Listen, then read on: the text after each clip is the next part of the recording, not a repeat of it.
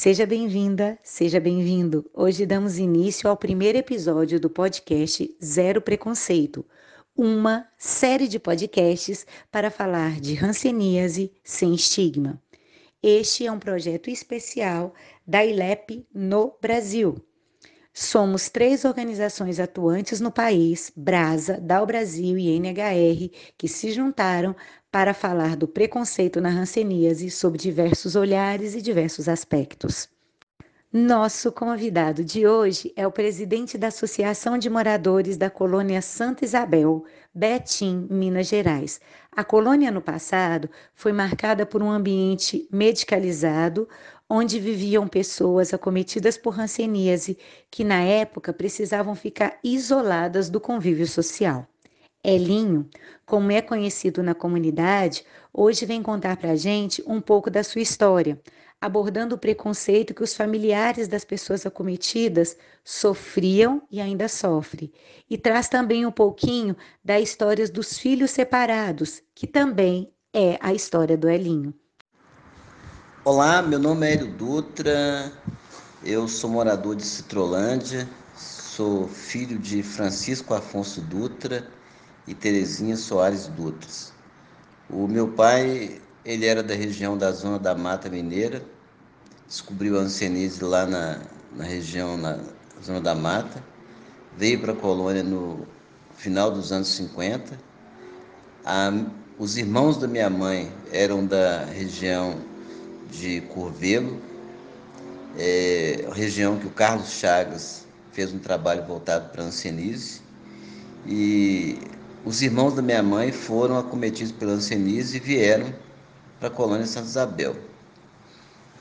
Minha mãe não teve ancenise. O meu pai, ele era interno na colônia e no entorno da colônia existia um bairro chamado Limas. Essa região era a região onde as famílias foram se aproximando para ficar mais próximo dos parentes.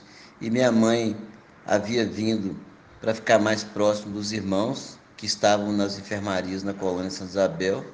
Meu pai ficou conhecendo ela, casou, fugiu da colônia e veio morar no então no antigo Limas, que é hoje Citrolândia.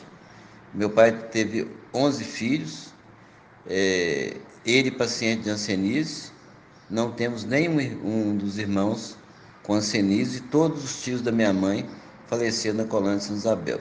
Nós crescemos é, crescemos junto com o preconceito, porque na época é, havia uma dificuldade de estudar em Betim, é, o preconceito era tão grande que Betim não aceitava o pessoal de Citrolândia, o ônibus não parava próximo de Citrolândia, é, tudo era muito difícil. Então nós crescemos é, com, convivendo com, com, com o preconceito. Assim que a gente foi é, tomando idade, eu, meu irmão, minhas irmãs, a gente começou a, a trabalhar na colônia. Tinha entrega de pão, de leite, é, a gente vinha para a colônia no Natal para ganhar brinquedo lá no Centro Espírita, Campos Vergal. E, e aí a gente foi crescendo junto com a colônia e junto com, com o preconceito. Aí foi tendo os movimentos de luta em defesa é, da colônia, contra o, o, o, preconceito. Foi dessa forma que a gente foi, que a gente cresceu e viveu é, todo o contexto da história da ancenise e do preconceito. É, nesse período que o meu pai mudou para Citrolândia, é, os filhos que nasciam na colônia eram levados para as instituições chamadas educandários e preventórios.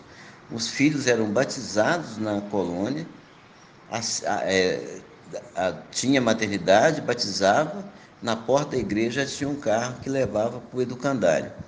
Várias mães não viram os filhos, os filhos morreram, alguns foram adotados para famílias. E, e nos últimos anos a gente tem feito uma luta que é para que houvesse uma reparação para os filhos separados, os filhos dos pacientes de ancianismo. Recentemente, Minas Gerais foi o primeiro estado do Brasil que conseguiu garantir uma lei para que esses filhos fossem indenizados pelo, por esse período que viveram de forma isoladas nas instituições públicas, é, mas o governador de Minas ainda não cumpriu devidamente a, a lei. E em relação à Ancenise, é, hoje a gente vive um momento importante no Brasil e no mundo, né? apesar de o Brasil ainda ter uma taxa alta de casos novos de Ancenise, é, e, do, e, a gente também acha que é, a, os casos são mais do que o, o, os notificados, porque tem os casos não notificados. Então a gente acompanha que a evolução do tratamento melhorou, é, a cura foi é, importante, porque as pessoas não ficam mais com aquelas sequelas visíveis, as pessoas têm acesso ao mercado de trabalho, têm acesso à educação. Então, houve um avanço muito grande no Brasil e no mundo em relação à ansenismo. O preconceito ele ainda é, ele ainda existe um pouco de forma muito velada, mas e, é, com uma redução muito grande. Então, a mensagem que eu gostaria de dizer é que a hanseníase tem cura e o preconceito também, e que é importante que a sociedade conheça mais não só sobre o tratamento da ancenise, mas sobre a história, sobre essa história que o Brasil não contou para o povo brasileiro. O Brasil escondeu essa história, essa história obscura, essa história de preconceito, de isolamento, de separação das famílias. É, nós precisamos divulgar mais essa história é, da memória das pessoas que foram símbolo de lutas contra o preconceito, que foram os nossos pais, os nossos avós, e que é uma história importante que precisa ser preservada para as próximas gerações. Um grande abraço. Hélio Dutra.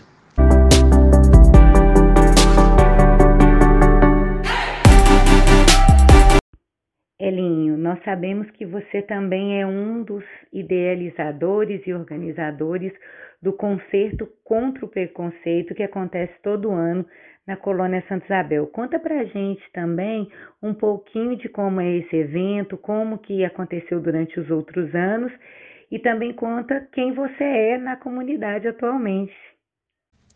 É, atualmente estou presidente da Associação Comunitária de Moradores da Colônia Santa Isabel, aqui em Betim. É, o evento que nós realizamos na Semana Mundial de Combate à Ancenise para celebrar a luta contra o preconceito, que é o concerto contra o preconceito, esse evento teve início em 1993, aqui na colônia Santa Isabel, com o objetivo de trazer a sociedade, através da cultura, da arte, da música, é, de seminários, de palestras, de mobilização, de informação em torno da história da colônia Santa Isabel e em torno da Hanseníase, para que a gente pudesse não só marcar a semana de combate à Hanseníase, mas colocar em foco a questão da Hanseníase é, em Betim, na colônia Santa Isabel.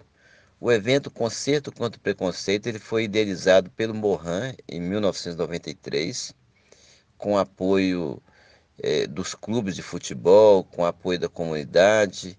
O evento foi idealizado pelo Morin e organizado pela Fundação Artístico Cultural de Betim.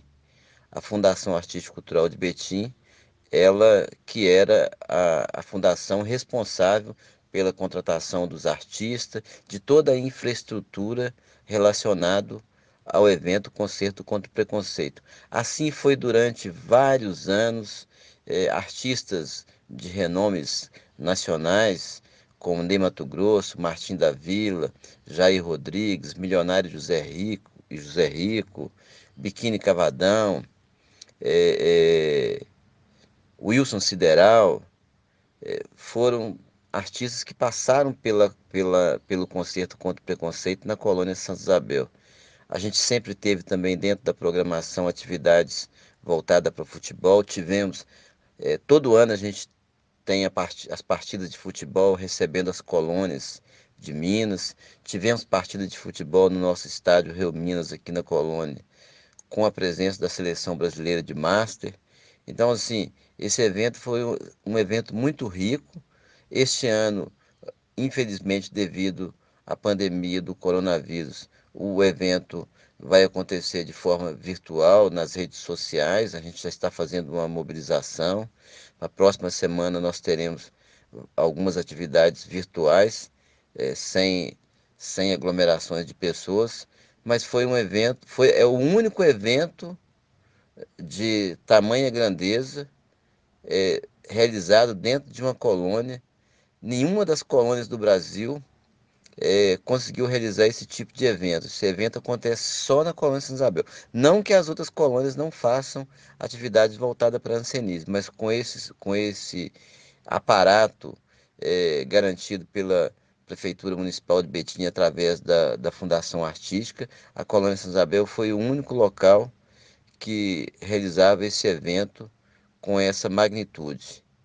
Então, esse ano a gente vai continuar. Nós estamos no 28º concerto contra o preconceito, que eu considero que é, trouxe muitos, muitos recursos, muitos benefícios, é, muita contribuição é, para a informação, para conscientização da sociedade em relação à importância do tratamento da ancianice.